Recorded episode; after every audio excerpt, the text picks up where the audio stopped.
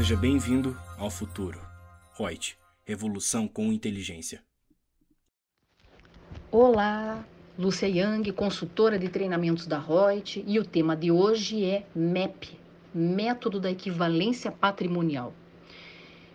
Vocês às vezes comentam quais seriam os investimentos em outras sociedades que precisam ser avaliados pelo método da equivalência patrimonial.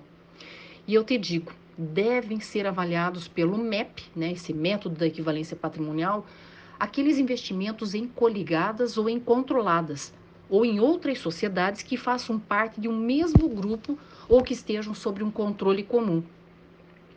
Para esse efeito, é coligada a sociedade na qual a investidora tem a chamada influência significativa, observando-se que considera-se que há influência significativa quando a investidora detém ou exerce o poder de participar nas decisões das políticas financeira ou operacional da investida sem controlá-la e que é presumida influência significativa quando a investidora for titular de 20% ou mais do capital votante da investida sem controlá-la.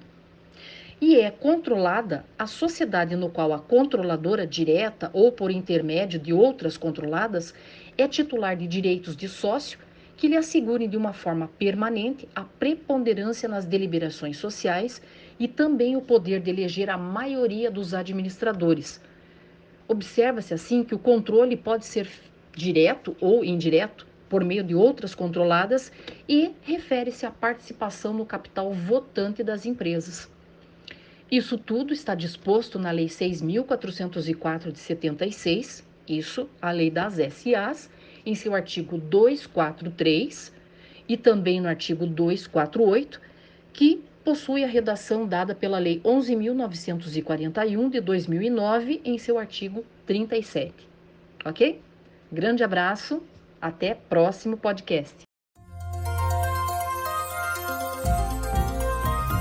Gostou do nosso podcast?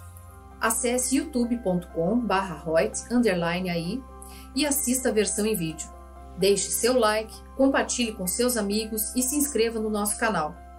E não se esqueça de ativar as notificações para acompanhar nossos conteúdos semanais. Aproveite! Até mais!